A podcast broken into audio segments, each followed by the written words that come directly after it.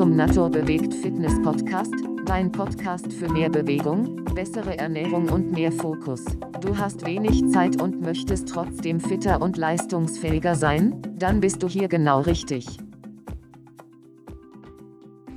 Hi, ich begrüße dich zum nächsten Podcast Naturbewegt Fitness für Unternehmer und für Leute, die wenig Zeit haben. Das heutige Thema ist Fasten. So, ich möchte zunächst erstmal allgemein darauf eingehen, was Fasten bedeutet, was Fasten ist, was eigentlich beim Fasten passiert und was du dabei für dich nutzen kannst. Also sei gespannt und hör rein. Zunächst zu der Frage, was ist eigentlich Fasten? Als allgemeine Definition gilt, Fasten ist der freiwillige Verzicht auf feste Nahrungsmittel und Genussmittel.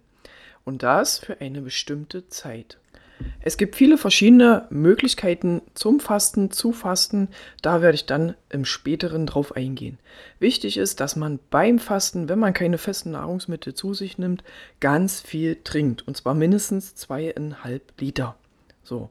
Und du kannst dich oder du solltest dich beim Fasten auch langsam herantasten und gucken, wenn du deine Nahrungsmittelmenge reduzierst, wie dein Körper reagiert so, und dass dein Körper quasi die Chance bekommt, sich langsam anzupassen. Das Fasten hat natürlich gesundheitliche Aspekte, aber auch spirituelle.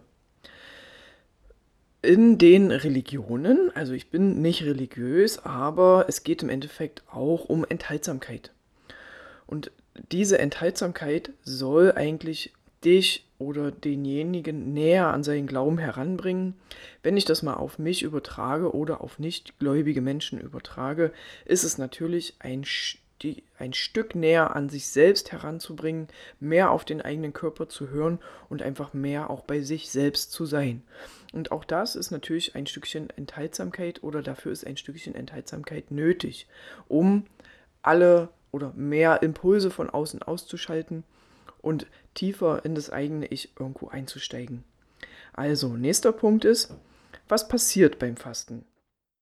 Im Grunde ist es so, dass du entweder keine Energie zu dir nimmst oder bis maximal 500 Kilokalorien pro Tag. Das heißt natürlich, dass dein Körper sich anpassen muss, weil wenn oben nichts reinkommt, braucht er trotzdem die ganze Energie und zwar ungefähr, je nachdem, was du für eine Tätigkeit natürlich hast, 1400 Kilokalorien am Grundumsatz pro Tag. Also angenommen, es kommt nichts rein, dein Körper braucht und dein Gehirn braucht Energie. So, wo kriegt er die her? Gibt es verschiedene Sachen. Das Glykogen. Glykogen ist im Endeffekt die Speicherform von Glucose, Fette und Proteine. Dann fragt man sich natürlich, in welcher Reihenfolge greift der Körper diese im, in sich selbst vorhandenen Stoffe an. Als erstes wird natürlich das Glykogen ähm, verbraucht und innerhalb von 24 Stunden ist da quasi Schicht im Schacht.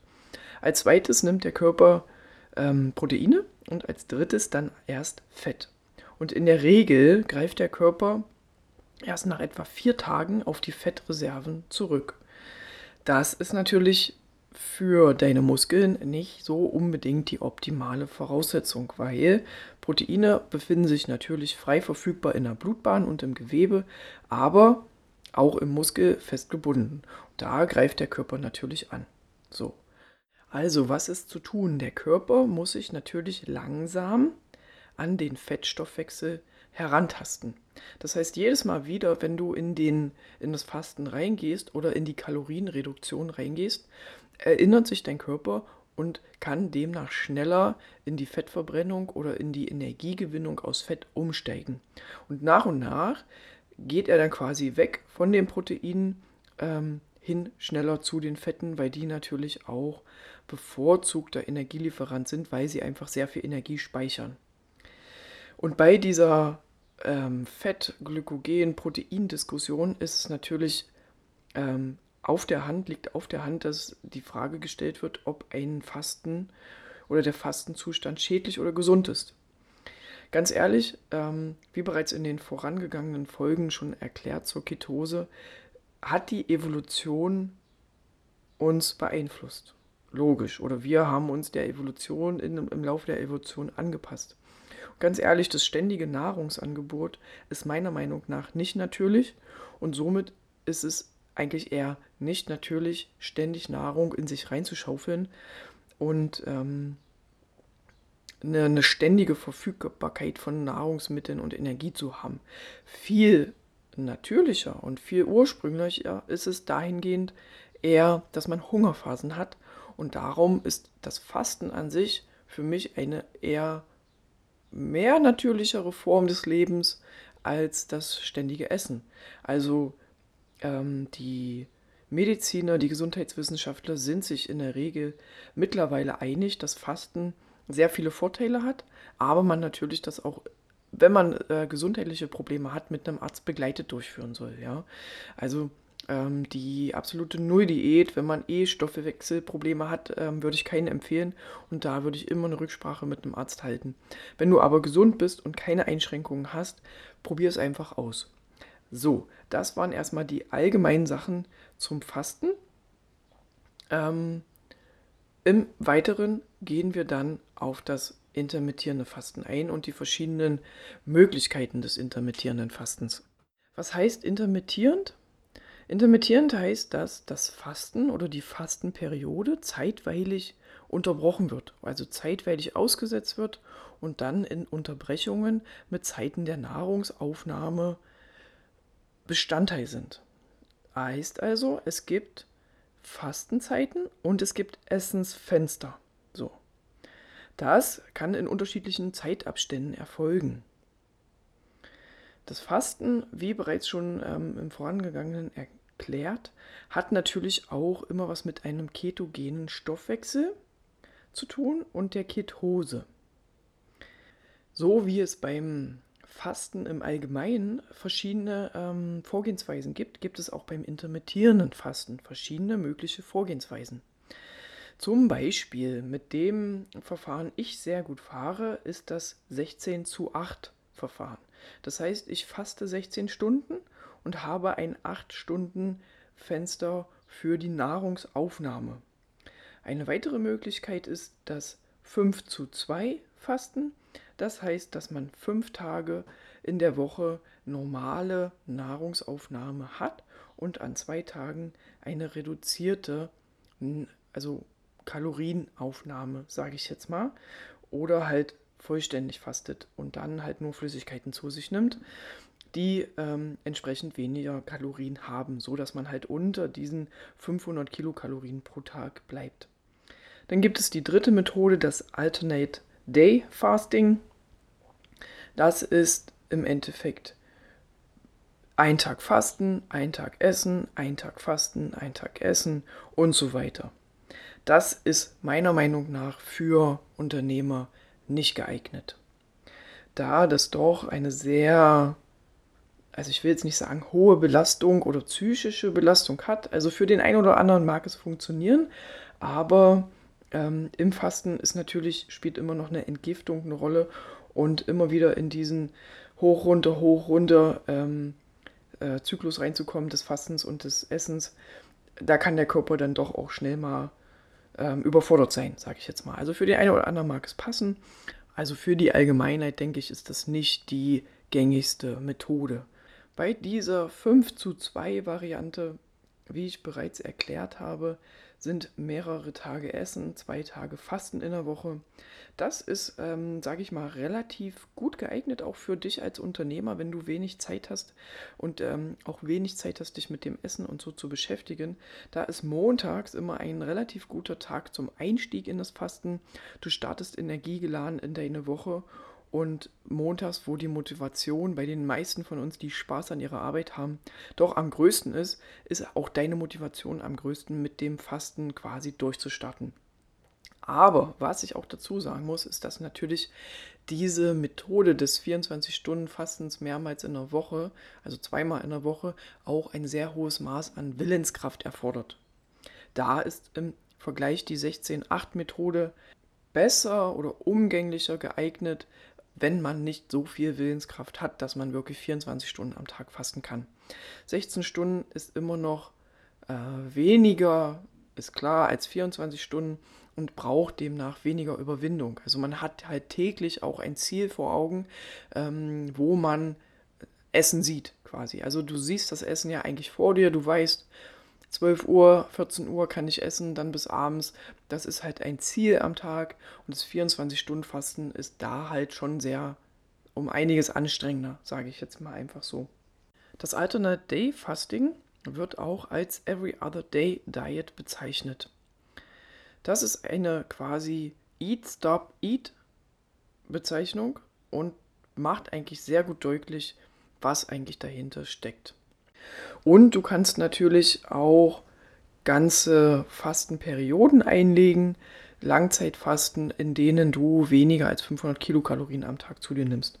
Vermutlich gibt es auch beim intermittierenden Fasten sehr viel weitere Modelle und es wird wahrscheinlich auch immer noch weiterentwickelt werden. Da möchte ich jetzt im Speziellen aber nicht weiter drauf eingehen. Die nächste ganz interessante Form des intermittierenden Fastens ist das Dinner Canceling. Das Dinner Canceling, wie der Name schon sagt, heißt, dass einfach auf eine Mahlzeit am Tag verzichtet wird. Das heißt, äh, beispielsweise abends gibt es nur Wasser und Tee oder halt irgendwas anderes kalorienfreies und du beginnst dann halt einfach den nächsten Tag mit normalem Frühstück. Das ist ähm, quasi im Endeffekt eine, eine ähm, Fastenzeit, eine Essenspause von etwa 14 Stunden. In der Regel, je nachdem natürlich, wann du ins Bett gehst und wann du aufstehst und frühstückst. Und ähm, ist im Endeffekt dahingehend sinnvoll, dass man es mal ausprobiert, inwieweit die Motivation oder die Willenskraft da durchhält. Ist, ähm, denke ich, relativ einfach, weil ich glaube, auf eine Mahlzeit verzichten ist immer noch einfacher auf, als auf über ähm, viele, viele Tage zu fasten es soll im Endeffekt den Insulinausstoß ähm, vermindern und quasi dem Körper die Chance geben, sich auf ein Level wieder einzupegeln. Und auch, was ein sehr großer Vorteil dieses ähm, Dinner Canceling abends ist, ist, dass du vermutlich deine Schlafqualität verbessern könntest und deinem Körper halt einfach die Chance gibst, in der Nacht gut zu regulieren und den Alterungsprozessen irgendwo ein bisschen vorzubeugen. Also, und natürlich ist der, Kreis, der Kreislauf läuft ja nachts weiter. Ähm, wenn du nicht mehr Kalorien am Tag dann zu dir nimmst als sonst, kann auch dieses Dinner Canceling schon alleine zu einer Gewichtsabnahme führen. Also auf jeden Fall einfach mal ausprobieren. Das war jetzt erstmal ein kurzer Überblick über die verschiedenen intermittierenden Fastenformen. Ich möchte ganz kurz noch einen Überblick geben über mögliche gesundheitliche Vorteile des Fastens und des intermittierenden Fastens. Also es gibt in der Tiermedizin zahlreiche Studien, die zeigen, dass ein zeitweiser oder regelmäßiger Nahrungsverzicht das Risiko von chronischen Erkrankungen bestimmten chronischen Erkrankungen vorbeugen kann. Oder das reduzieren kann im Endeffekt. In den Tierstudien wurde gezeigt, dass es unter anderem Auswirkungen auf Diabetes mellitus Typ 2 gibt, auf bestimmte Herz-Kreislauf-Erkrankungen, auf neurologische Erkrankungen und auch Krebs. Die Gehirnfunktionen, so zeigten die Tierstudien, konnten durch intermittierendes Fasten positiv beeinflusst werden in einer Studie aus dem Jahr 2006 herausgefunden wurde, ist, dass auch ähm, Alterungsprozesse oder generelle Zusammenhänge, die mit der Alterung in Verbindung gebracht werden, durch intermittierendes Fasten äh, herausgezögert werden können. In der Humanmedizin gibt es dazu auch schon ein paar Studien, die ähm, sind natürlich dauern immer ein bisschen länger und sind weniger zahlreich als die Tierversuche, wie das immer so ist, leider Gottes. Aber es wurden Studien durchgeführt, wo das intermittierende Fasten oder der Einfluss des intermittierenden Fastens auf die zirkadiane Biologie, auf das Darmmikrobiom und aber auch auf das Schlafverhalten untersucht wurden. Aber es zeigt sich, dass, und das kann man halt auch sehr gut nachfühlen, nachempfinden oder nachspielen, ähm, wenn man in das intermittierende Fasten geht, wie sich die eigene Biologie oder der eigene zirkadiane Rhythmus am Tag einpegelt. Und das habe ich selbst an mir auch schon sehr gut feststellen können, dass das intermittierende Fasten eine, einen sehr guten Einfluss auf meine Darmtätigkeit oder auf den Zustand meines, meines Darms hat. Ähm, ich merke regelrecht in Fastenzeiten, wie ich nicht abgelenkt bin von meiner Verdauung und von irgendwelchen Blähbäuchen oder irgendwie was, dass mein Magen-Darm-Trakt quasi irgendwo zur Ruhe kommt. Diese Ruhe, also alle, die schon sich mit dem Fasten und dem intermittierenden Fasten beschäftigt haben, werden es vielleicht auch nachvollziehen können, dass man eine Art Ruhegefühl im Bauch bekommt, wenn man fastet.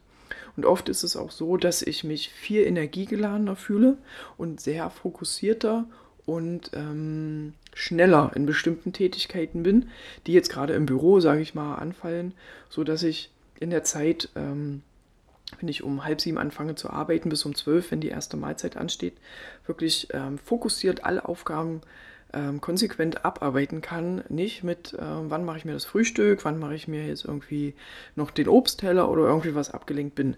Also es schafft wirklich einen Fokus und das kann ich echt jedem von euch nur empfehlen, der wirklich leistungsfähig sein will. Probiert es mal aus, macht mal einen Tag äh, tastet euch langsam ran, einen Tag mal intermittierendes Fasten bis mittags um 12 und dann werdet ihr voll und ganz nachvollziehen können, was ich meine. Aber man muss dazu sagen, ihr müsst euch rantasten. Ihr müsst euch rantasten, selbst probieren, wie es läuft, reflektieren und dann verbessern. So, ich hoffe, ich konnte euch jetzt erstmal schon mal den ersten Einblick, was Fasten bedeutet, was man beim Fasten beachten muss und ähm, was es für verschiedene intermittierende Fastenmethodenvarianten gibt, geben. Ich denke, ich werde das noch ein bisschen ähm, konkretisieren in den nächsten Folgen. Ich hatte auch schon mal überlegt, eine Fastengruppe irgendwie bei WhatsApp zu gründen oder bei Facebook. Bin ich aber jetzt noch nicht zu dem Entschluss gekommen. Ich bin auf alle Fälle ein absoluter Befürworter des intermittierenden Fastens und kann es jedem, der leistungsfähig, fokussiert und konzentriert sein will, empfehlen. Es ist einfach nur aus meinem Bauch heraus eine Empfehlung, das mal auszuprobieren. Bei Fragen oder Anmerkungen kannst du mir gerne auch was in die Kommentare schreiben oder schreib mir einfach eine E-Mail. Die Adresse findest du in den Shownotes. Ich kann dir auch empfehlen, noch in die anderen Episoden aus meinem Podcast reinzuhören. Da geht es unter anderem über Ketose, Biohacking und so weiter. Das intermittierende Fasten übrigens gehört auch zum Biohacking, zum Foodhacking dazu. Das äh, ist Bestandteil dieser Serie. Hat halt im Zusammenhang mit Ketose maßgeblich Einfluss auf deine Leistungsfähigkeit. Also, ich wünsche dir eine erfolgreiche Woche, viel Leistungsfähigkeit, viel Fokus und vor allem eine Menge Spaß, Freude und Zufriedenheit. Bis dann, deine Konstanze.